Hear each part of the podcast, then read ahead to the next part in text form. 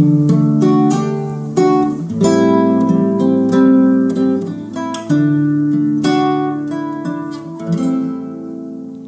mana criativa! Chega junto na roda que hoje o podcast Ciclos de Femínia tá quente.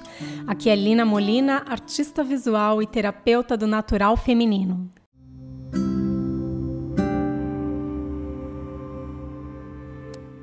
Então, amiga, eu quero começar esse podcast colocando alguns pingos e uns is por aí.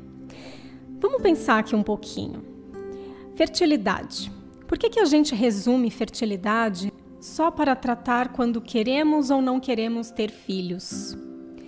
Bom, vamos puxar um pouquinho nessa história muito louca que é a nossa relação com os nossos corpos e a relação do Estado, que já foi igreja e que volta a ser igreja de novo, sobre os nossos corpos. Olha, nós passamos por um longo período sem direito a voto, sem direito a escrever, sem direito a fazer grandes pronunciamentos, né, a repassar inclusive conhecimento longos períodos. Esses períodos parecem distantes, mas não são, não. Basta olhar à nossa volta, perceber a vida que nossas avós tiveram, que as nossas bisavós tiveram, se você for mais jovem do que eu, e perceber que muitas dessas mulheres mal tiveram escolhas em suas vidas e saber lidar de maneira saudável com o seu período fértil, com o momento de fertilidade que você tem aí luminoso a cada mês, é inclusive se empoderar das suas escolhas, da sua expressão, se empoderar da sua voz. Mesmo que você, por exemplo, não faça a sua mandala lunar ainda, ou que você ainda não compreenda os seus padrões dentro dos ciclos, dentro de cada mês, com certeza você sabe que todo mês você tem momentos de aquietação, momentos de grande excitação, momentos inclusive que você sente grandes desejos, muita vontade de transar mesmo, muita vontade de ficar com alguém ou explorar o seu próprio corpo. E esses momentos, eles são saudáveis, eles fazem parte dos nossos ciclos. E esse momento que a gente sente grandes desejos, tem sonhos eróticos e grande e muita vontade de transar, é o momento da fertilidade, que é um período durante cada mês em que você ovula por um dia só, sendo que alguns dias antes e dias depois existe aí uma reverberação dessa ovulação. Existe aí essa mesma energia que permeia a energia criativa. Claro que existe uma explicação biológica para isso, mas eu acho que tratar disso aqui no podcast é um pouco complicado. Eu vou comentar um pouquinho com vocês mais adiante, mas não vou entrar em tantos detalhes assim, porque a gente não pode entrar na negligência de achar que só por essas pequenas dicas que eu vou comentar aqui, que a gente já pode entrar num certo esquema de controle de fertilidade ou de fazer uso disso como se fosse uma tabelinha. Precisa tomar muito cuidado com isso. Mas vamos voltar então para a energia criativa. Se você me acompanha, você deve ter ouvido no segundo podcast, o referente a arquétipos, que esse é um período em que nós estamos sob a influência do arquétipo da mãe, que é essa figura feminina que nutre, que cuida e que é cheia de energia também. Ela é muito mais ousada e madura do que a donzela, que foi o período anterior.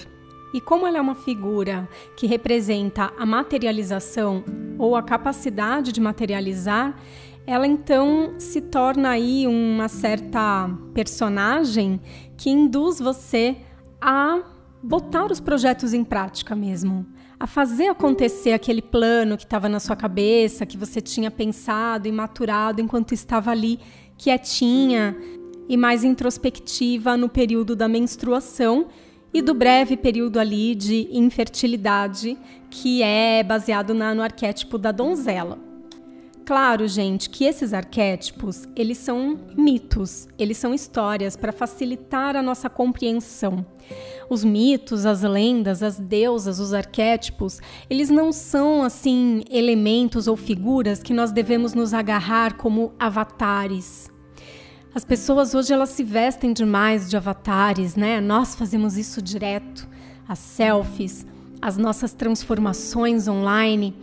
Nós vivemos realmente vidas paralelas de fato, e isso só nos distancia da nossa própria essência.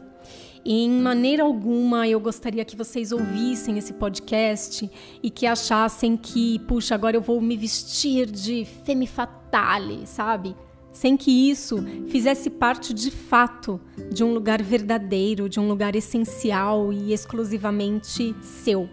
E então, agora entendendo, mana, que você pode e deve ressignificar o seu período fértil, no sentido de não só observar esse período quando você quer ou não engravidar, mas na elaboração e materialização de projetos então agora eu vou falar brevemente sobre como é possível você se perceber fértil no seu corpo.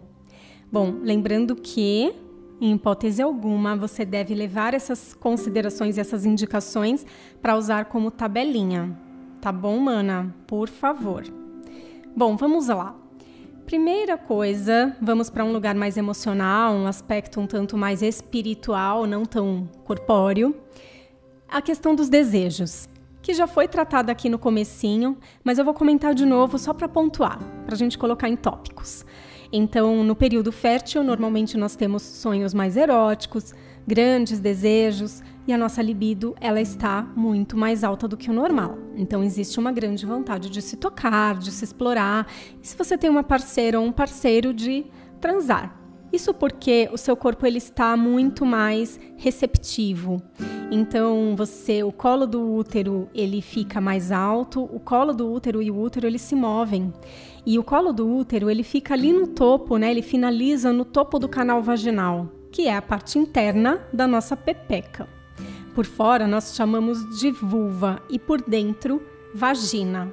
E nesse período, então, amigas, o canal vaginal ele fica mais alto e mais espaçoso para teoricamente receber um pênis, se você for uma mulher hétera e se você tiver um parceiro. Se você é uma mulher que se toca, que se conhece, que se masturba, que se explora, que se observa e que consegue entender o padrão do seu ciclo, se torna possível então detectar o período fértil quando você consegue se tocar e perceber a altura do canal vaginal como eu falei anteriormente, um canal vaginal mais alto significa fertilidade, um canal mais, vaginal mais baixo significa infertilidade. Assim como o aspecto do corpo desse colo do útero também, se ele está mais macio ou mais rígido, também podem indicar sinal de fertilidade ou infertilidade. Outro indicativo é o aspecto do seu muco. Mana, olha só, tem uma falha terrível entre nós mulheres, a compreensão do nosso muco. O muco cervical ou as secreções vaginais são extremamente naturais e saudáveis. Uma vagina totalmente seca não é sinal de vagina saudável. E normalmente nós misturamos as coisas, né? Quando a gente coloca aí a nomenclatura corrimento, Bom, corrimento, ele é um indicativo sim de alguma patologia, de algum problema.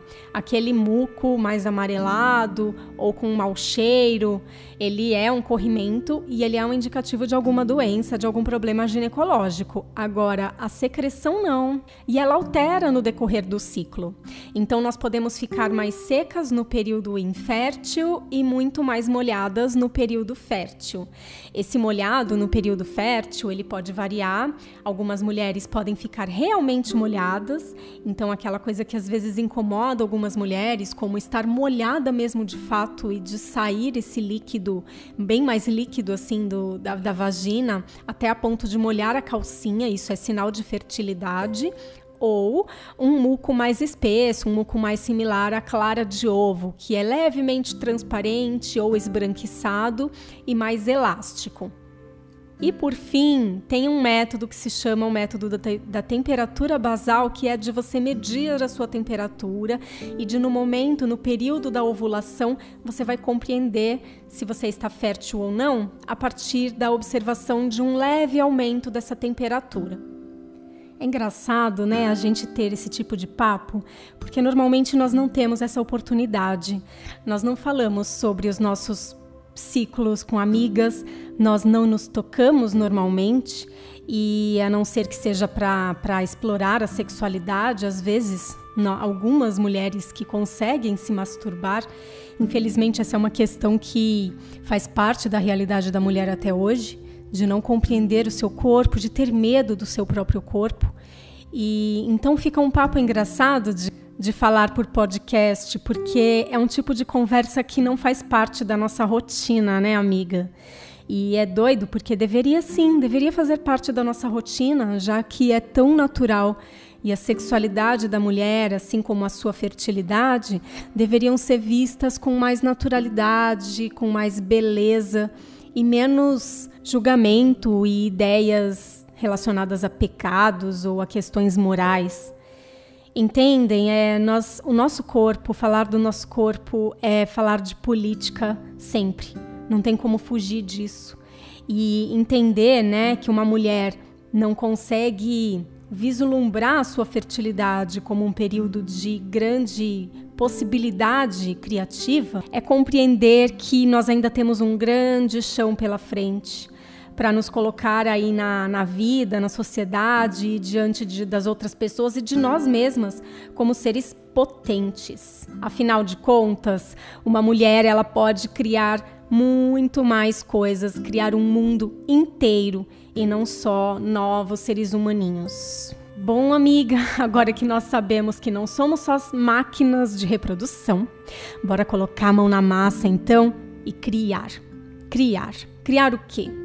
Você não precisa ser artista para isso. O ato de criar, ele não é só para artistas, ele está para todos, todos os seres humanos. A partir do momento que você caminha por trilhas antes inexploradas, você já está criando.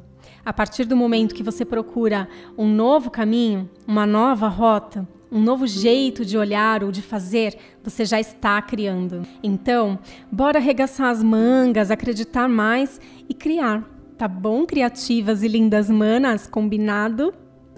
Deixo vocês por aqui hoje. E caso você queira um atendimento individual, bater um papo relacionado às emoções, a questões físicas, a questões femininas, tô por aqui. É só me procurar.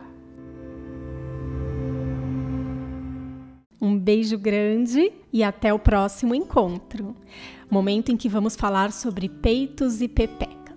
Deixo esse tema intrigante para você pensar e me visitar na semana que vem.